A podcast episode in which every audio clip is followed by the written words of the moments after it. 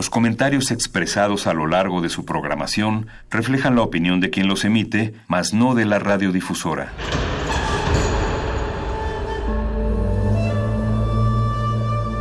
Un templo para la apreciación del ser mediante el sonido. mediante el sonido. Para nosotros. El sol sale durante la noche. Nuestros gritos llevan la mesura del silencio.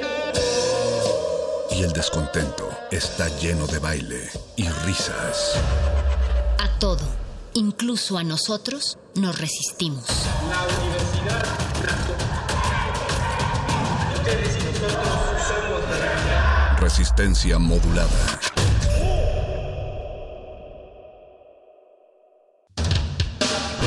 En las hordas barbáricas de los perros del metal, tenemos una respuesta para todo. Si la victoria nos sonríe, gritamos.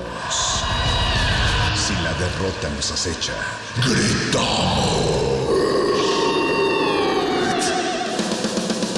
Aquí la alegría o el desencanto dependen de una sola cosa. ¿De qué tan fuerte podemos escuchar la música? Metálisis.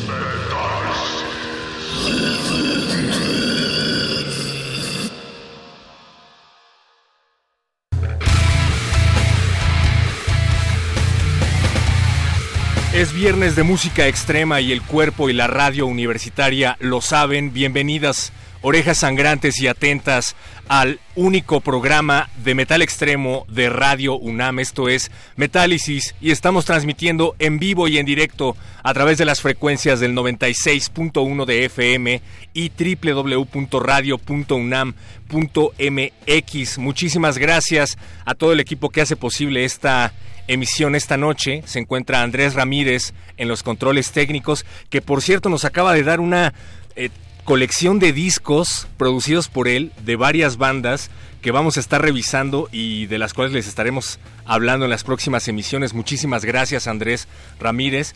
Gracias también a Oscar Sánchez, el voice que está en la producción ejecutiva de este espacio haciendo headbanging.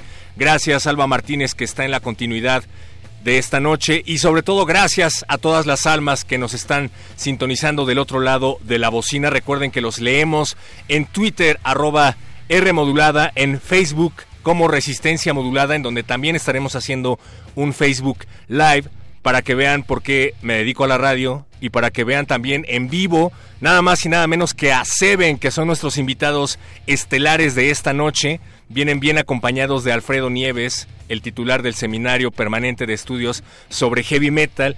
Vamos a estar platicando del el proyecto llamado Tour Sin Barreras. Se trata de un tour que se llevó a cabo a lo largo de varios reclusorios de México. Pues está bastante interesante esto, ¿no? Pero pues para abrir este espacio, ¿qué les parece si escuchamos algo que nos recomendó el mismo Alfredo Nieves? Se trata de Repentless. Seguramente muchos de ustedes ya han visto este video.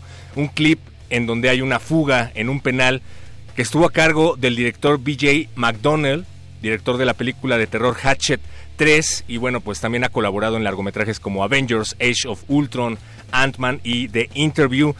También hay una película oficial de Slayer que se llama The Repentless Kilogy. Les gustó tanto hacer un video en un penal que decidieron hacer una película completa dirigida por Wayne Isham y se proyectó el 8 de noviembre en varios cines en el mundo pronto seguramente lo podrán ver en DVD.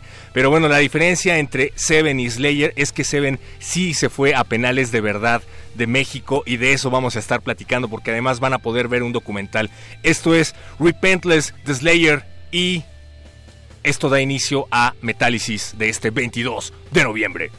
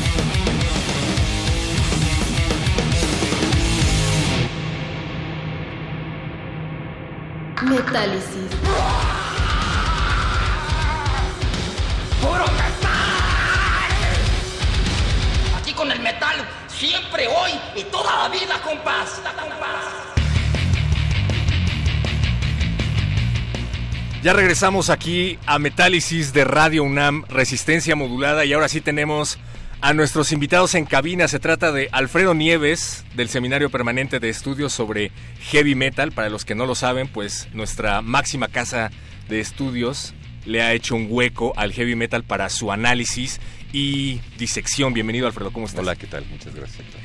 Y también tenemos aquí a parte de la banda Seven. Se trata de Guillermo E. Israel, José Israel, ¿cómo están? Ya nos habíamos bien, visto bien. antes. Sí, ya nos habíamos visto antes. Muchas gracias otra vez por la invitación. Un placer estar aquí otra vez. No, hombre, gracias a ustedes por venir. Acabamos de escuchar Repentless, que es el videoclip de Slayer en un penal, en un supuesto Sí, penal. sí, sí. Y se trata de todo un tema, ¿no? Ya hay como varios intentos de bandas internacionales de llevar a cabo este tipo de videos. Está, por ejemplo, Metallica. Bueno, Metallica sí se fue a, a San Quintín, realmente. Pero nosotros vamos a platicar acerca del el tour Sin Barreras, que es un tour que realizó Seven a lo largo de varios reclusorios de México. Nada de actores, nada de eventos controlados. Bueno, sí, hubo un evento controlado. Sí, sí, sí. Bueno, medio controlado. porque hubo mucho, mucha energía ahí desatada, pero todo bastante chido. y del cual se va a llevar a cabo un documental y del cual ya hay un videoclip. Cuéntenos, por favor, de qué se trató el tour Sin Barreras. Pues eh, en sí el, el proyecto era solo tocar o buscábamos solo hacer un show en, en el reclusorio sur, este por cuestiones personales de la banda, ¿no? Tuvimos eh, pues un, un ex miembro que estuvo un tiempo en el reclusorio sur y él utilizó la música como parte de, de su de su rehabilitación o tiempo este ahí, ¿no? Para poderse distraer. Él se sintió mejor, ¿no? Tocando. Este Mauricio el vocalista le llevó su batería, estuvo ahí practicando y empezó a dar clases. Adentro. Entonces, ajá, adentro. Y empezó, este, formó una banda y todo. Entonces, eso le ayudó mucho, ¿no? Él estuvo ahí este, casi un año y eso le ayudó muchísimo, ¿no? Con, con su estadía. Y de ahí fue donde nace la idea, ¿no? Queremos hacer un show con él, este, que, que nos ayude a tocar algunas rolas este, en el Reclusorio Sur. Entonces, presentamos el proyecto y así es como se desarrolló la idea, ¿no? Ya las mismas autoridades, el- la subsecretaría del sistema penitenciario, ellos nos dijeron, no, pues vamos a hacer pues algo más interesante, ¿no? O sea, más shows, ¿no? Querían que hiciéramos todos los penales que hay aquí en, en la Ciudad de México. Órale. Y este, pues, son varios, ¿no? Son 14, 13, algo así. Pero bueno, se determinó que nada más fueran los cinco principales, ¿no? Norte, Sur, Oriente este, y Santa Marta, Catitla, Mujeres y, y Varonil. Te falta el colegio de bachilleres. Ah, no, saludos a los amigos del colegio de bachilleres. Esos pueden entrar y salir cuando quieran. Sí, exacto. Sí, y así es como nace la idea, ¿no? O sea, principalmente y este y, y se empezó a formar y ya cuando la, la empezamos a ejecutar, pues pues sale lo, lo que pueden ver en el video de Insane, que está ahí en, en todas las plataformas de, de streaming, el audio y el video en, en el canal oficial de la banda de YouTube, ¿no? Y Alfredo Nieves, que es experto en disecar este tipo de temas, se enteró del proyecto y no nada más se volvió fan, sino que además les va a hacer un documental. ¿Qué pasó ahí, Alfredo? Bueno, pues ya estábamos a la casa de, de- de proyectos y este cuando vi lo que la banda iba a hacer, eh, yo lo seguía por redes sociales y eh, me puse en contacto rápidamente con, con la banda. Me contestó Carla, que es la manager, que es una fantástica persona, muy sensible.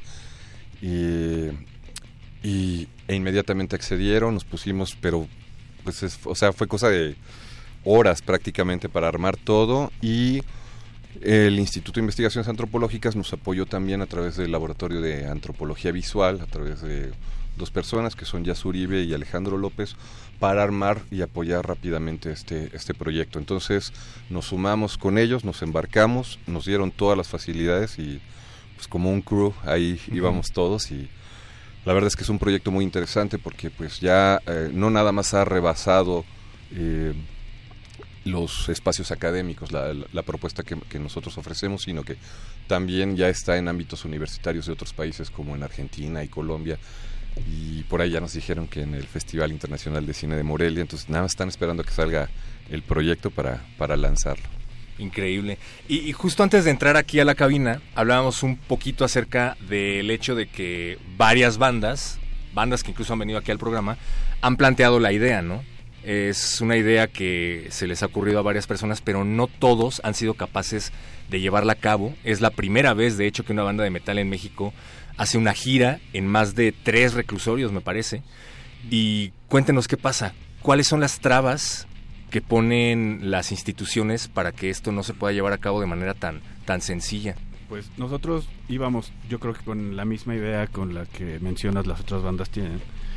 Este, pero afortunadamente nosotros hicimos todo un proyecto muy bien estructurado, se lo presentamos a la subsecretaría y, como dice vemos, lo aprobaron y la sorpresa fue que ellos mismos nos, nos dijeron que pues tocáramos en, en cinco penales, los más importantes de aquí de la ciudad y este pues nada, o sea, en realidad es algo muy pues muy fuerte porque neta es una experiencia totalmente distinta a la que todas las bandas pueden puedan vivir, ¿no? Pero pero chido porque tuvimos la, la, la fortuna de, de lograrlo, de, de, hacer algo que, que es, es, cierto que muchísima gente ha tocado en, en porque tienen muchos eventos culturales allá adentro pero no como tal un tour nunca se había dado. Entonces nos sentimos creo que orgullosos de, de ser la, la primer banda y de metal que no es un género tan exacto. es un género machacado por la sociedad. Entonces tú podrías decir que a los a los internos los podría alterar un poco ese género pero pues, fue todo lo contrario fue muy liberador la, ver, ver las expresiones de la de la banda de, de allá adentro este Alfredo nos podrá lo podrá comprobar y neto fue algo, algo sumamente bien, bien, muy chido. Me encantó ese término que utilizaste. Si hay un género que ha sido machacado por la sociedad, ha sido el heavy metal. Y si hay un individuo machacado por la sociedad, es un interno, ¿no? Así es. Claro. Eh, no sé si topan el trabajo de eh, Jesús Lemus, un periodista que estuvo recluido en un penal de máxima seguridad por cuestiones de corrupción, porque lo llevó ahí el gobierno panista de Felipe Calderón y cuenta los horrores que se viven allá adentro, ¿no? Entonces, además de que hay un montón de gente inocente, hay un montón de prejuicios en torno al tema. Yo creo que se llevan bastante bien. ¿Y, ¿Y, cuál fue la experiencia? O sea, cuéntenos, desde que llegas a hacer el soundcheck hasta que terminas. Pues desde la, experiencia empieza desde que nos piden hacer scouting en los cinco penales. O sea, antes fuimos a visitar qué, qué, equipo de audio tenían en cada, cada reclusorio.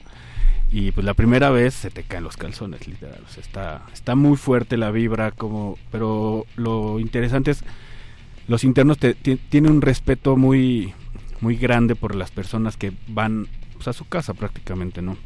Nunca nos sentimos agredidos en lo más mínimo, o sea, al contrario, ellos son muy muy efusivos al momento de, de, estar con alguien que viene de afuera y es algo que se agradece bien chido porque se siente una energía pues fregón, nosotros no somos nadie para, para juzgar si, si, si merecen o no. O, obviamente hay gente que merece estar encerrada toda su vida ahí, hay gente que tal vez no, hay gente que está pagando su condena. Y hay que recordar que muy un porcentaje muy alto de ellos va, va a estar en la calle entonces ese, ese, es un punto muy importante porque lo hicimos con base en la reinserción social no y pues nada muy gratificante muy muy extremo porque es una experiencia bastante extrema pero Exacto. satisfactoria al 100 como dices hay varios eventos culturales que se llevan a cabo allá adentro pero yo creo que eh, ¿Vieron el concierto de Pantera en Moscú? Sí. Cuando claro. le hacen la entrevista a Anselmo que dice... Rock, sí para mí este tipo de música sí. es la manera ideal a través de la cual los jóvenes de este país pueden ejercer su catarsis, ¿no? Claro, claro. Y creo que algo muy similar está pasando en este contexto. Este tipo sí. de música que se lleve a este tipo de lugares, pues es algo bastante catártico, ¿no? Claro, claro. Y, y digo, y la, las experiencias que tuvimos uno a uno, ¿no? Porque estuvimos con la población, o sea, bajamos con ellos, convivimos, convivimos con ellos, platicamos con ellos, ¿no? Entonces, este compartimos puntos de vista, intercambiamos opiniones y, y ahí te das cuenta, ¿no? Que, que ellos se dan cuenta que, que, íbamos a darles algo de nosotros sin esperar nada a cambio y ellos pues nos retribuyeron pues con una energía bastante chida y, y te cuentan eso, ¿no? O sea, como por un momento pudieron llegar a sentirse en, en libertad, ¿no? Porque sacaron esa energía, eh, sintieron que estaban en un concierto afuera, que esa era nuestra finalidad, llevar allá adentro la experiencia que, que le damos o intentamos darle a, a la gente acá afuera en los conciertos, ¿no? Y, y pues la verdad, pues como dice Israel, es súper chido sentir esa energía que, que, tú les das, que ellos te, te la regresen, ¿no? De, de, forma positiva. Y, y, y en cuanto a, a, que están pues ignorados por la sociedad también eso lo percibes, ¿no? O sea, te das cuenta que es un tema tabú, que si no te afecta o no tienes a alguien cercano a ti, pues no te interesa. Claro. Entonces la mayoría de las personas que, que están adentro y salen, eh, que es el porcentaje más alto, ¿no? De, de, las personas que están adentro van a salir eventualmente. Y, al ser ignorados por la sociedad, pues muchas veces reinciden, ¿no? Reinciden o, pues, terminan viviendo en las calles o, se suicidan o, cosas muy delicadas, ¿no? Pero yo creo que es porque los ignoramos, ¿no? Entonces eso fue como la experiencia y el aprendizaje más grande que se llevó la banda, que hay que dejar de ser indiferentes. Hay que dejar de ser indiferentes con esas minorías que, que, son rechazadas, ¿no? Por X o Y razón. O sea, no sé, los niños de la calle, los, viejitos que están en, en los asilos. O sea, hay mucha gente que es ignorada. Y si dejáramos de ser indiferentes, creo que todos estaríamos un poco mejor, ¿no? Incluyéndolos a ellos, pero también nosotros, ¿no? Porque terminaríamos más rápido, o se reinsertarían más rápido en la sociedad esas minorías. ¿no? Hay un estudioso y académico español que se llama Salvador Rubio, seguro Alfredo lo conoce, sí, claro. autor de Metal Extremo, que en los intros de sus textos justamente habla de esto, eh, que el metal en parte le restriega en la cara a la sociedad, digo, si es que se le puede atribuir una función social, le restriega en la cara a la sociedad parte de lo que la misma sociedad busca ocultar, ¿no? Eh, temas extremos que van desde la muerte, que van desde la corrupción, la guerra, etcétera.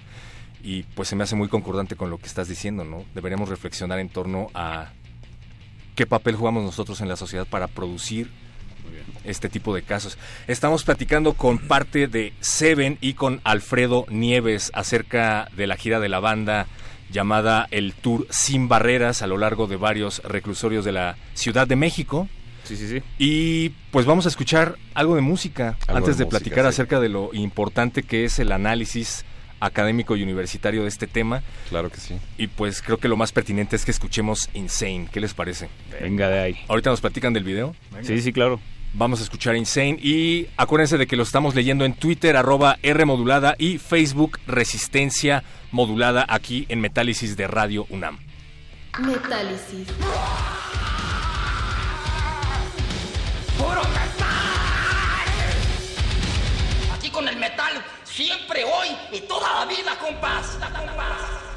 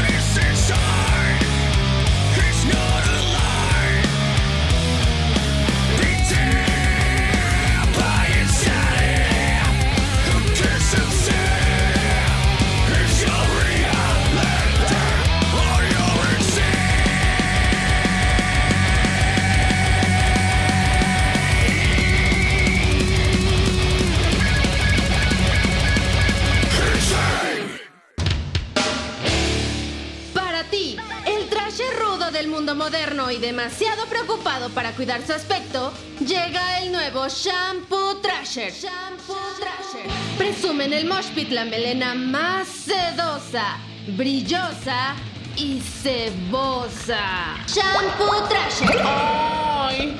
¿Ya viste el pelo de ese Trasher? Es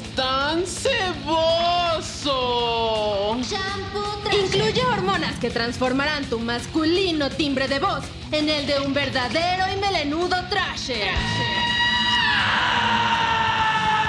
Sé la envidia de tus reñudos amiguitos con el nuevo Shampoo Trasher. Shampoo Trasher. El desodorante, el jabón y el alcohol del 96 se venden por separado. De venta exclusiva en Metálisis. Válido hasta agotar tu existencia. Estábamos escuchando a Seven. Eso que escucharon se llamó Insane. Recuerden que estamos transmitiendo no solo a través de las frecuencias de Radio UNAM 96.1 de FM, sino también en Facebook Live, en donde ya los estamos leyendo. Saludos a Tomkins Pavo, que me parece que nos está escuchando desde Canadá. Dice saludos al Isra. Ah, qué chido. ¿Tú conoces a Tomkins Pavo? Si vive en Canadá, dinos la verdad. No sé que nos estén choreando. David García dice, nadie merece estar encerrado, deben volverse efectivos los modelos de reinserción social. Exactamente. Exacto, en el nombre llevan la penitencia, se trata de instituciones de reinserción social, no de castigo ni, ni de represión, pero bueno, no, no es como, como Sí, la prisión en la que estuvo Barbie Kernes, ¿no? Sí, no. Haciendo musiquita. Exacto. Hola, Resistencia Modulada, cuenta el de la banda Bostic en el penal de Barrientos. Sí, No claro. sé. Digo, hay muchas, muchas bandas que han tocado dentro, como hemos dicho, muchas, muchas lo han hecho este, exitosamente. Pero lo especial de esto es que, fue un tour, ¿no? Visitamos en todos los viernes de agosto, fueron cinco fechas seguidas en las que estuvimos pues visitando los principales, ¿no? Donde hay más presos, donde hay más movimiento, donde hay más, pues, qué decir, pues, ma- más, gente, ¿no? Más gente cumpliendo una condena. Entonces yo creo que lo hizo bastante único el, poder formar eh, eh, como una visión de cada uno de estos cinco penales, que van a poder ver en, el documental, que pueden ver en el video que está en YouTube, por cierto, ahí denle clic. Este, y, y fue una experiencia única, ¿no? Que, que queremos compartir con todos ustedes y ya la podrán ver, ¿no? Aparte de, de este sneak peek que es el video, ¿no? Yo agregaría que mm, lo trascendente, además de que se trata de un tour, es que se trata de música intensa, ¿no? Se trata de metal y creo que eso es algo necesario tanto como para la sociedad y no volvernos locos algunos como para la gente que está allá adentro sobre todo. Y efectivamente habrá un documental llamado Sonido, Cuerpo y Espacio, del cual se está encargando en parte Alfredo Nieves, en parte la UNAM y el Instituto de Investigaciones Antropológicas, si no me equivoco. Así es, el Laboratorio de Antropología Visual del Instituto de Investigaciones Antropológicas. ¿Qué pasa? Cuéntanos de este documental, Alfredo. ¿Quién lo dirige? ¿Cuándo lo vamos a poder ver? Bueno, pues estamos a, a cargo de este documental. eh, esperamos tenerlo a finales de enero, ya listo. Y hay muchas cosas alrededor de ello, porque nosotros, eh, junto con la visión de la banda, pues no es que queramos evidenciar lo que ya sabemos acerca de los sistemas penitenciarios. Y mucho tiene que ver con las críticas que hubo a partir de las redes sociales.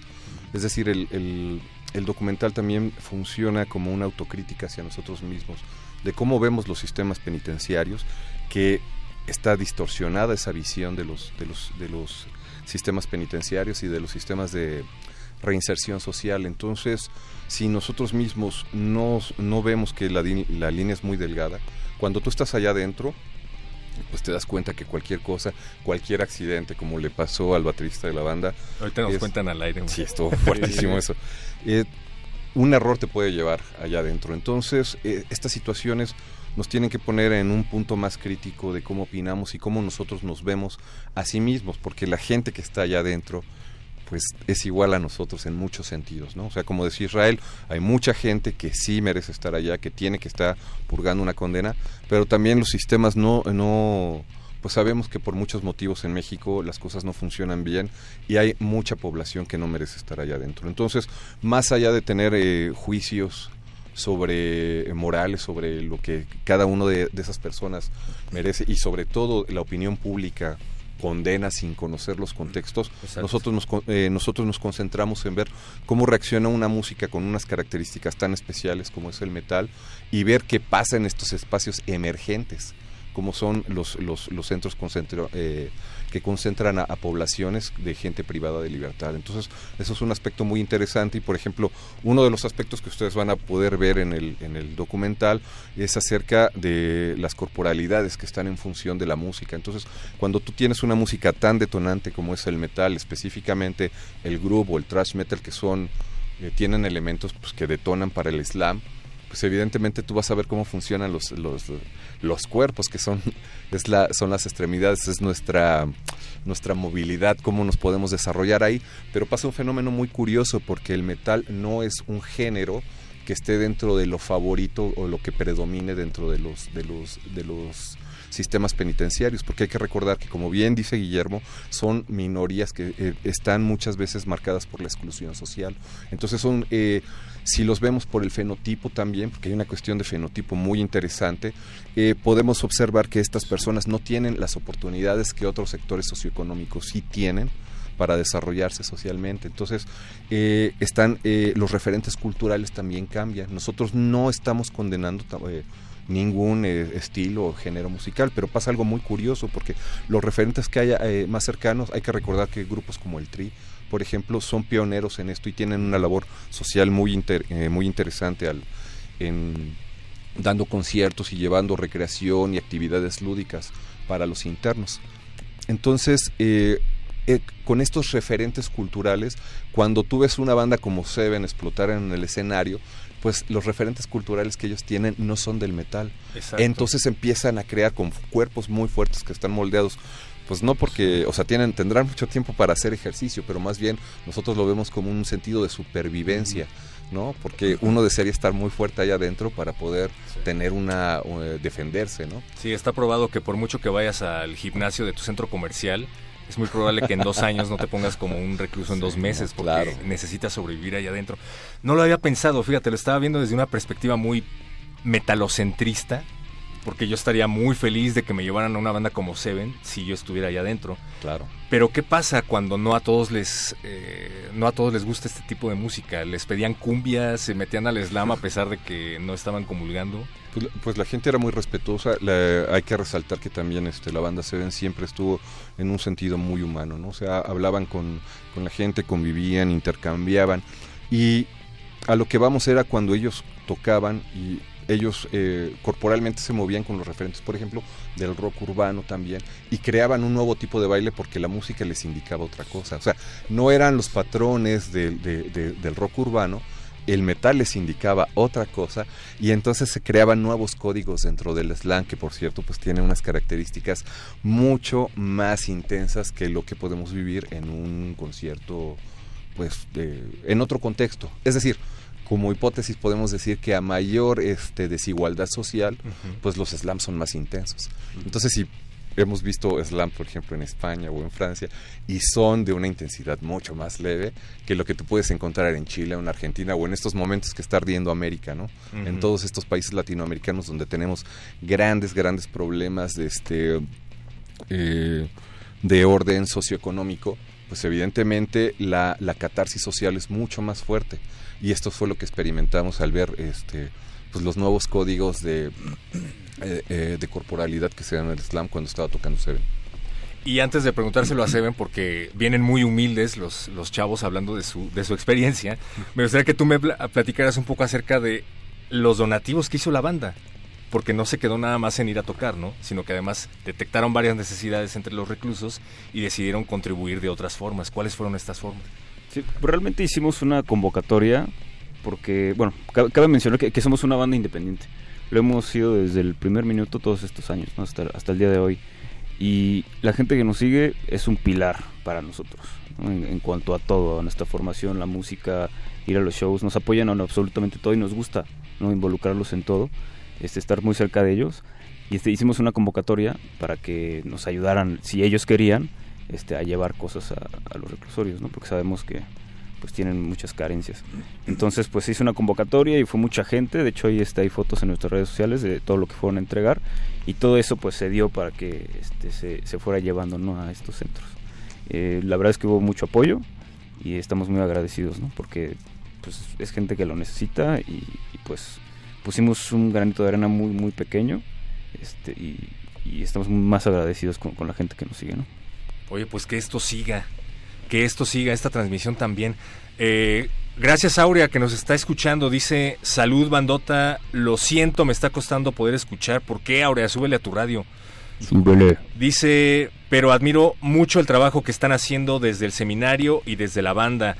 Adoré los videos de los mosh pits en los reclusorios y lo limpio y buena copa que se madreaba la banda, sin malicia ni nada por el estilo es intenso, pero efectivamente sin malicia, ¿no? Decíamos que en el slam no solo te encuentras a tu carnal que te está madreando, eh, sino que además estás compartiendo toda una experiencia. ¿Cómo, es el slam dentro de los reclusorios desde la perspectiva de Seven?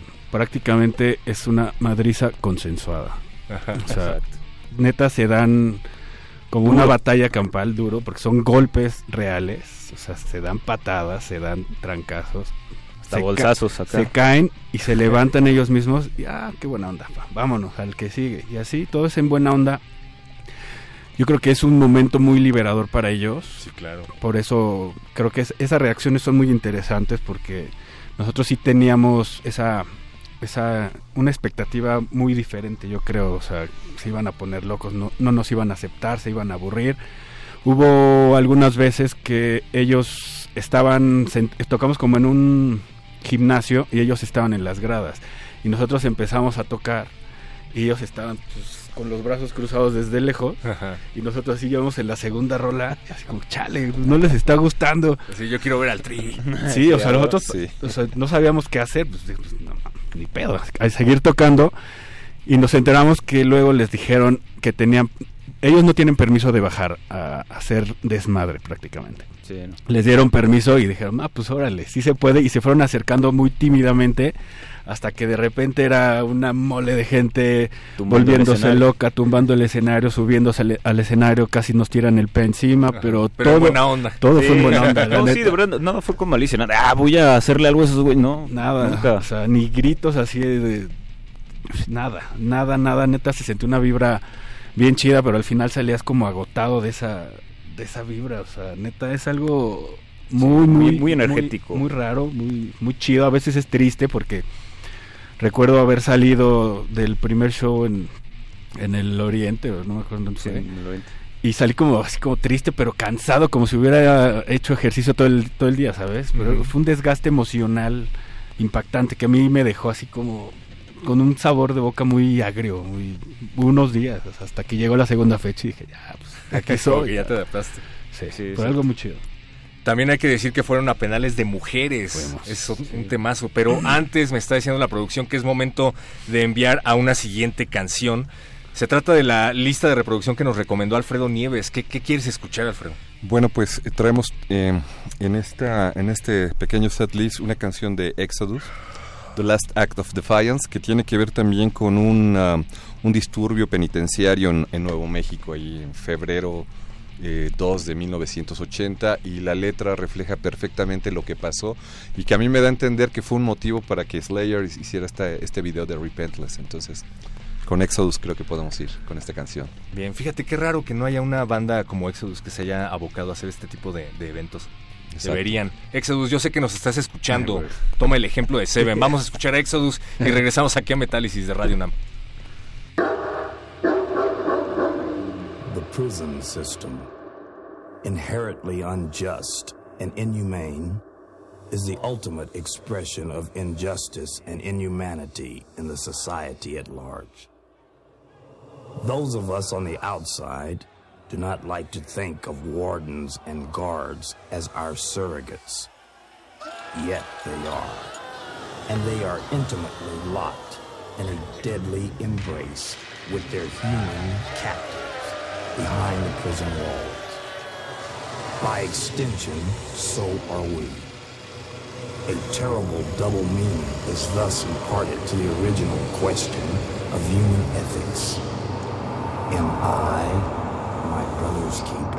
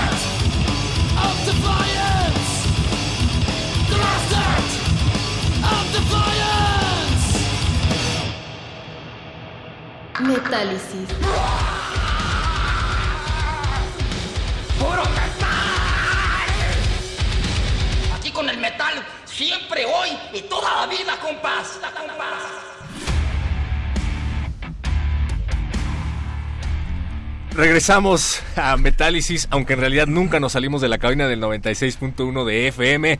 Estamos en la recta final de este programa. Gracias, Seven, por haber venido a platicarnos acerca de su experiencia a lo largo de estos cinco primeros reclusorios, que no los hemos mencionado, por cierto. Fue el reclusorio varonil preventivo Oriente, el Centro Varonil de Reinserción Social de Santa Marta, Catitla, el Centro Femenil de Reinserción Social de Santa Marta Catitla, ese debe haber estado también muy interesante. El Reclusorio Preventivo Varonil Sur y el Reclusorio Preventivo Varonil Norte. Para los Así que es. no pudieron asistir a estos eventos, pueden ver el video de Insane, que es Sí. como bien decía Seven, un teaser del documental que se está haciendo y que está en manos de la UNAM, Alfredo Nieves. Así es, así es. Recuérdanos dónde vamos a poder ver este documental. Bueno, eh, esto lo vamos a empezar a mover a partir de principios de febrero, finales de, de enero de 2020 y estamos gestionando una, una fecha en eh, la Cineteca Nacional, en diversas universidades, Ah, evidentemente en el Museo Universitario del Chopo y se va a ir también para Argentina y Colombia, ahorita. ¿no? Para Más- empezar. más- para empezar, más lo, que, más lo que se vaya sumando. Y decíamos que esto pues puede ser un adelanto de un proyecto mucho más grande, ¿no? Nos gustaría que varias bandas tomaran el ejemplo de Seven y nos gustaría saber si ustedes van a seguir con este proyecto, qué, qué es lo que podemos esperar en el futuro. Pues estamos trabajando justo para eso, para seguir construyendo, pero ya más colectivamente, ¿no? con, con más gente, con más bandas que se vayan sumando y pues que nos dejen hacer algo más choncho, ¿no? Que, que pues igual y la gente eh, de afuera pues no puede entrar ¿no? a ese tipo de, de eventos, pero que se vuelva una práctica regular, ¿no? Que, que el metal se vuelva cultura en los reclusorios porque está comprobado eh, científicamente que los ayuda, ¿no? A, Claro. a, pues, a sacar energía, a, concentrarse, ¿no? Este, a, pues les da un, un beneficio, ¿no? Escuchar este música de metal. Entonces que se vuelva un hábito es lo que esperamos y, y haber este empezado un movimiento positivo para el género y para la gente que pues, está encerrada, ¿no? Para los que no pueden ir a Hell and Heaven en el Deportivo Oceanía, pues ya pueden ir haciendo otro tipo de planes, ¿no? Exacto. Y para los que estamos afuera, ¿cuándo vamos a ver a Seven? Pues yo creo que hasta el próximo año porque el domingo partimos ya para nuestro primer tour por Europa, entonces Exacto. vamos a estar ahí de aquí a que re- lo que resta el año y a regresar con toda la promoción de la nueva música y nuevos planes, nuevo todo, o sea, va a haber Seven para... Para Ahí van a estar fastidiando todo el año, entonces vamos a tener bastantes shows.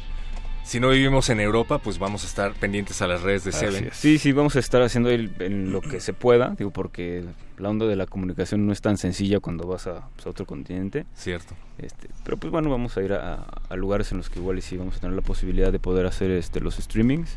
Este, estén atentos, vamos a estar subiendo obviamente este videos, ¿no? Y, y cierto cierto material un poco distinto del que están acostumbrados a ver por nuestra parte. Vamos a tratar de documentar también el viaje de una forma pues, un poquito más peculiar a lo que hacemos. Este, entonces va a haber va a haber Seven para rato de aquí a que termine el año y el próximo año pues va a ser full, ¿no? Van a estar pues alucinándonos. Bien, ¿no? Me encanta. Que además ustedes son bien cercanos a, a los fans. Me acuerdo la promoción que hicieron en donde te podías subir a la camioneta con ustedes para irse de gira por, por México, ¿no? Sí, sí, sí, sí, fue ahí pues, algo, de repente se nos ocurren, pero son cosas que, que, que nos nacen por lo mismo que, que nos gusta estar cerca de, de la gente, ¿no? Que nos sigue y que pues, nos han ayudado siempre, ¿no? Desde el primer minuto, desde la primera canción hasta la fecha, no, no podríamos haber logrado nada si- sin esas personas, ¿no? Unos más cercanos que otros. Y, y por ellos es que pues, de repente queremos hacer esas dinámicas. De hecho, anualmente hacemos eh, una dinámica que se llama Cross Your Covers, en la cual invitamos a, a toda la gente que, que le gusta nuestra música a que toque con nosotros, ¿no? Este ha ido evolucionando y ya el próximo año va a ser algo ya un poquito más, más elaborado, no nada más va a ser un cuarto de ensayo tocar 20 veces la misma canción hasta que nos emborrachemos. Este ahora ya va a ser algo un Suena poquito más. divertido. Sí, no, está, chingón, nada más que después de tocar 6, 7 horas seguidas, pues si terminas medio agotado. Este, pero es también muy muy, muy, muy halagador el que la gente se tome el tiempo de aprenderte, o sea, de aprenderse tu música para tocarla contigo, ¿no? Aparte es algo súper chido que nos gusta hacer este, y que vamos a seguir haciendo, entonces pues, estén pendientes a las redes sociales porque ahí van a estar absolutamente cada movimiento que vayamos dando. Recuérdenos las redes sociales de Seven, si es que alguien no las tiene a la mano. En todas las plataformas nos encuentran como Seven Music, Twitter, Instagram, Facebook, Spotify. Todos, ahí está nuestra música gratis para que nos escuchen. Pueden comprar la música, pero si no, pues escuchen la de grapa. Pero cómprenla si pueden, si no quieren. No es arte Sí, si no se comparte, entonces pues Exacto. dense. Exacto. Y ahí, ahí nos pueden encontrar, nos pueden mentar la madre, nos pueden dar comentarios chidos, lo que sea. Ahí estamos siempre respondiendo porque neta la gente nos mama bien chido. Bien, pues ahí está. Muchísimas gracias, Eben. Esperamos No, que a pronto Muchas gracias a ustedes. podamos volver a platicar con más proyectos. Y una vez más, gracias a Alfredo Nieves, que siempre nos sorprende con el seminario permanente de es. estudios sobre heavy metal. Que por cierto, le ha ido muy bien este año, ¿no? No hemos platicado mucho al respecto, pero Pues a ver si ya eh, tenemos otra sesión ahí un poco más extendida, pero a me ver si gustaría... invitas, dicen. Sí, a ver si ya... No, no. Cuando. No, no, este, pues sabemos que aquí siempre tenemos las puertas abiertas, Sí, gracias. claro. Pero me gustaría que tú anunciaras lo que viene, ¿no? Con el seminario, porque tú eres invitado especial ahí junto con otros programas de metal que ha habido en la radio en México, así es que y de nuestra nueva sede, ¿no? Que tenemos. Entonces, me gustaría que pues tú lo anunciaras. Alfredo. Nieves me ha hecho la honorable invitación a ser parte de la siguiente mesa del seminario. ¿Sí es la siguiente? Así es. que tiene que ver con la radio y la difusión del metal a través de este medio que es histórica. Me imagino que vamos a hablar acerca de la difusión de el metal en la radio, sobre todo mexicana, y no nada más voy a estar yo, afortunadamente va a haber un montón de gente que hace otros proyectos que valen muchísimo la pena de radios metaleras. Me imagino que está por ahí, eh, están por ahí los amigos de Reactor, Así es, Blast Beat. está Blastbeat y bueno, pues se pueden enterar de más ahí en las redes del seminario. Esto se va a llevar acá el próximo 5 de diciembre en la nueva sede, Exacto. que es el Museo del Chopo. Así es, en el Museo Universitario del Chopo es nuestra nueva casa y porque pues hay una relación histórica con el tianguis cultural del Chopo, con el rock y, evidentemente con el metal y ellos nos reciben y pues esto va a estar muy muy interesante, así es que los esperamos ese día, jueves 5 de diciembre a las 5 horas, Museo Universitario del Chopo.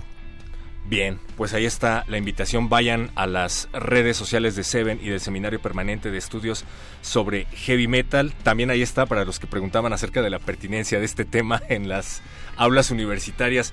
Gracias una vez más, Seven. Gracias una vez más, Alfredo. Y vamos a escuchar esto de Seven que se llama Deadline. Y que nos estuvieron pidiendo, por cierto. Se lo queremos dedicar a Vania, que es fan. Venga, Vania. Eso, Vania. Una conocedora. Por favor, presenten Deadline como si estuvieran en la radio. Seven.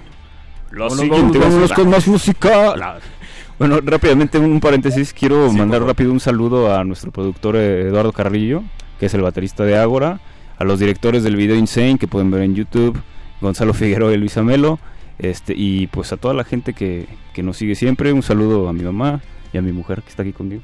Y venga, los dejamos con Deadline. Muchas gracias. Venga, Deadline.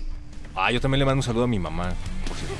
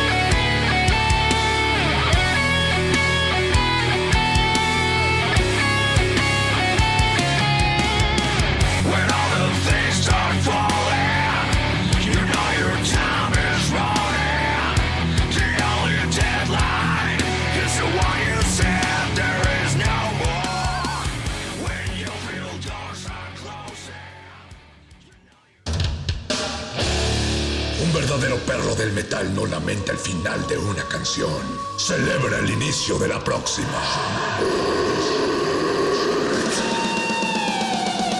Metálisis.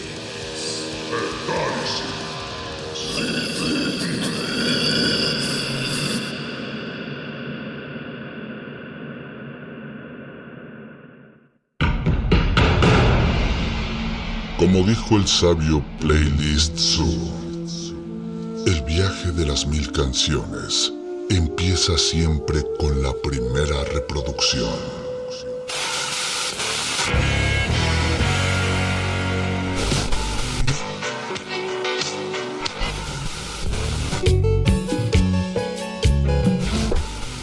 A continuación, un maestro te abrirá la puerta de su lista de reproducción.